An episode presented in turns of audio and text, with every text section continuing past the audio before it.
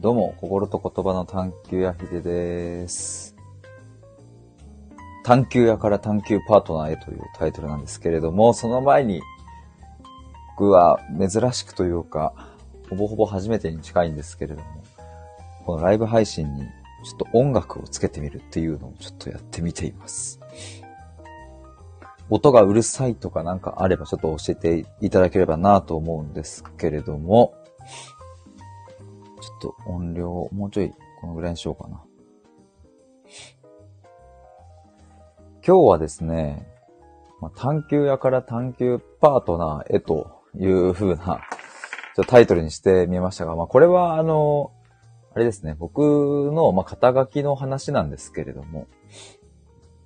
まあちょっと、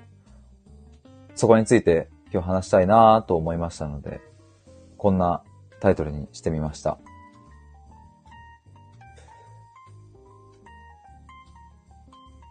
まあ探求屋っていうのもね、あの、まあ思いついたのは、まだ今年でね、全然、そういうふう、まあでもそういうふうに言ってからまあでも時間は経ってますね。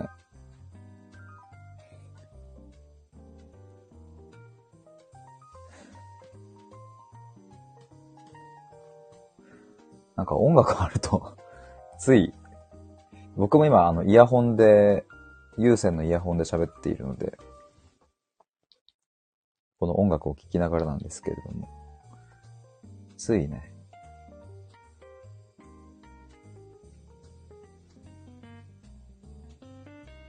聴いてしまうっていう。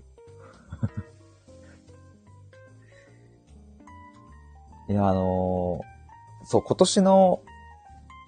4月から、4月ぐらいに、この探求屋っていうのを言い始めたんですよね。4月23日だ。で、まあ、その時はどういう経緯だったかというとですね、あの、結局自分って何屋さんなんだろうな、みたいなことを、ま考えてて、まあ、一人で仕事を作るっていう風になった時に、まあ、あの、仕事っていうのはね、その、えっ、と、売るわけですから、自分が持ってるものを。まあ、それと僕は何を売れるんだろうなとかっていうふうに考えたときに、自分のこう、ショーケースというか、こう、なんか棚に何が置かれてるかって、まあ、探求か、みたいな。探求屋さんだな、みたいな感じになって、まあ、それで、その時の思いつきでそのまんまもう探求屋っていうふうに自分で言ってみたんですけれども。で、まあ、その後にですね、しばらくしてから、結局探求屋といっても、まあ何を探求してるのかみたいな話になってったんですよね。確かその、ライブ配信か何かしてる時にも、リスナーさんから探求やってすごいいいですね、みたいなことを言ってもらいつつ、何かの時に、その、何を探求してるのかが分かった方がもっと良くなるかもですね、みたいな話があって、まあ確かになと思って、その、ずっと配信を聞いてくださってた人とかは、あの、なんとなくこう、ニュアンスわかるけれど、逆に、逆にというかその、初めて聞いた人とかは、とか、まあ、ツイッターで初めて見かけた人は、何なのかよくわかんないよなとかっていうのを思い、で、えっ、ー、と、まあ、なんか、心と言葉を探求するみたいな感じになってったんですよね。まあ、っていう経緯で、まあ、言ったら4月から、今年の4月から4、5、6、7、8、9、10と、まあ、約半年ぐらい、この、まあ、肩書きっていうか、まあ、自分で名前つけてるって感じなんですけども、まあ、ヒデですっていうだけだとね、ヒデはいっぱいいるので、だからまあちょっとそんな感じで名前をつけてきたわけですが、まあ、あの、そう、それがね、最近ちょっと、いろいろこう自分の中でも、うん、動いてきたというか、印象、自分の中でも変わってきた感じがして。探求屋さんなんだけど、もうちょっとその、それを、うん、パッとわかる形にしたいなとかっていうふうに思ってて、で、まあそれが今日のこのテーマに書いてある、探求パートナーというふうに書いているんですけれども、まあこれはあの、今パッと思いついているところなので、別になんかこれを確定で使うっていうわけではないんですが、まあそんなニュアンスの言葉にしたいなというか、まあでもなんか大、大筋このラインなのかな、みたいな感じにはなっておりますが。あの、そう、僕、探求屋さんだけど、僕が一人で探求するわけじゃないんですよね、なんか。だから探求屋って言うと、心と言葉の探求屋って言うと、なんかそれをね、僕が探求しているみたいな、うん、ことになって、なんかあんまりこう、対話するイメージとかもないなとかと思うと、探求屋よりも探求パートナーの方が、まあ、パートナーってね、いろんなシーンで使えますけれど、あの、夫婦関係でもパートナーシップって言ったりするし、仕事でもね、パートナーを組むとか、えー、言ったりするし、まあ、あのそこの言葉から滲み出るものっていうのは同じ方向を向いて一緒に歩んでいくみたいなことだったりすると思うので、まあそれがまあ僕の対話のスタンスだったり、まあもっと言うと僕がやりたいこととか、まあそういうものに非常につな、がるなという感じがして、で、今この言葉に行き着いたっていう感じですね。なんかこれ音がなんか止まりますね。止まってんのかなこれ。音がプツプツ。ちょっと後でアーカイブ自分でも聞いてみますが。でもこの探求パートナーも思い返してみると、あれかな？昔弟とかと話してる時に弟にパートナーとかいいんじゃないの？みたいな言ってもらったような気がするんですよね、そういえば。そうだな、そんなこともあったし、まああとはその、まあ、探求パートナーと言っても結局ね、何を探求するのかって、やっぱりそこの何をの部分が分かりづらいと思うので、だからもう自己探求パートナーとかでもいいのかなとか思ったり、あとその、昨日ちょっと思ったのは、自己探求の自己。自己ってその自分の己の自己って、あの、自己分析とか自己理解とかっていう言葉だと一緒にくっつくと響き的にはいいんですけれども、自己探求だとちょっとあまりにも硬くなるかなと思って、そうするとなんか自分探求とかって言った方がいいのかなとも思ったりしているんですけれども、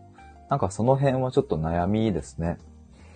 自分っていう言葉と自己っていう言葉と、まあ、あの、詳しく考えていったら、うん、それは違いはあるんでしょうけれども、まあそんなね、さしてその、肩書きにするっていうところでは、そんな意味合いとしてはそこまで大きなこう意味のズレっていうのは、自己分析あ、自己探求も自分探求もないとは思うんですけれど、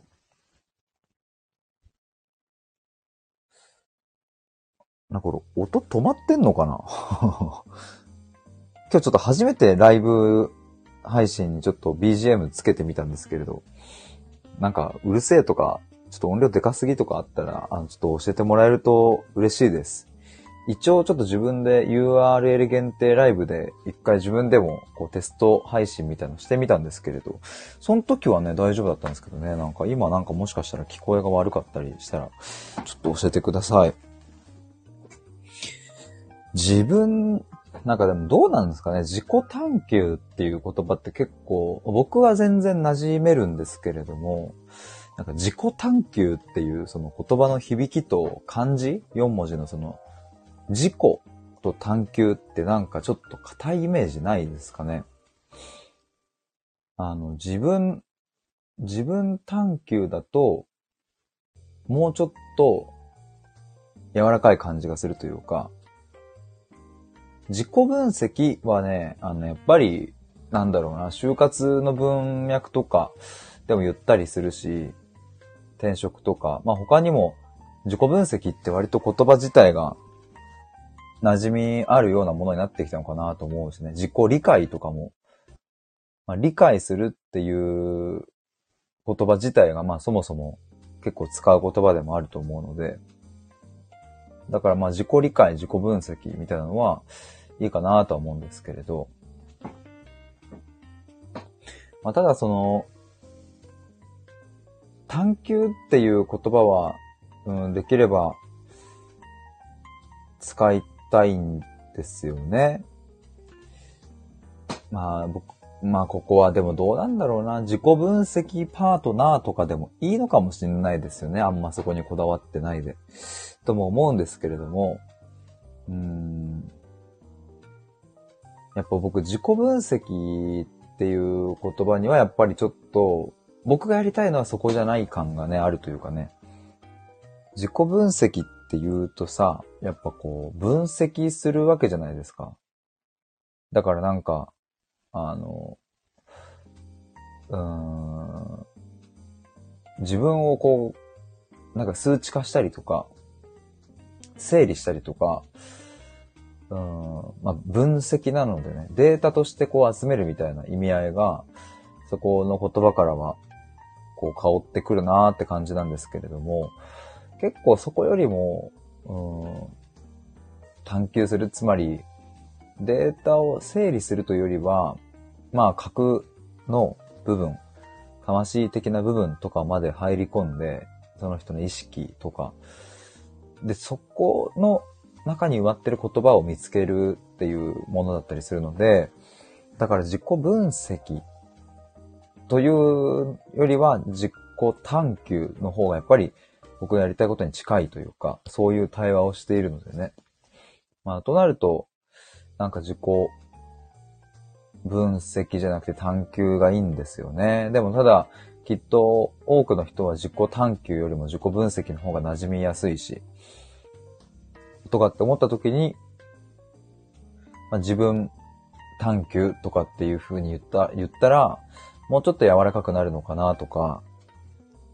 まあ、あと自分っていうね、あの字を漢字じゃなくてひらがなで自分っていう風にして、探求を漢字にするっていう自分探求パートナー。あ、でもなんかひらがな、漢字、カタカナみたいになりますね。どうなんだろう自分探求パートナー。なんかまあ、超しっくりくる感じではないですけれども。自分をカタカナにしたらどうなんだろうちょっと変だな。自分、自分とか自己とかってなんかちょっと類語を調べてみ、みよう。自己、類語。えー、自ら、本人、我。えー、我分析って面白いですね。もし作ったら。我が、我が輩研究。えー、自己。えー、自己の類語。うん。自分か。自身。うん。なんかあまりパッとくる、くるのないな。自己って英語にしたらセルフか。なんかセルフ、そうだな。セセルフ探求はちょっとダセえな。探求って英語にしたら、インクワイアリー。読み方合ってるかな？ちょっと、Google さん教えて。inquiry, inquiry, inquiry, inquiry. inquiry, 全然馴染み深くないですよね、この単語とか。リサーチとかね、そういう方が。でもリサーチではないからな。うん。inquiry, inquiry. いやー、この辺難しいっすね。でもなんか今日はそこをちょっと考えたいなと思ってたんですよね。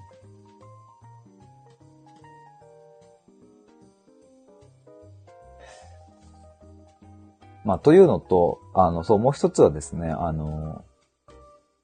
この11月から、なんかいろいろこのスタイフとかの配信も、なんかいろいろこうできたらいいなと思ってて、まあそのうちの一つが言葉を選択するっていう、洗うね、えー、言葉を選択するライブみたいなのもやったりとか、しようみたいなことも言ってたんですけど、まああとは、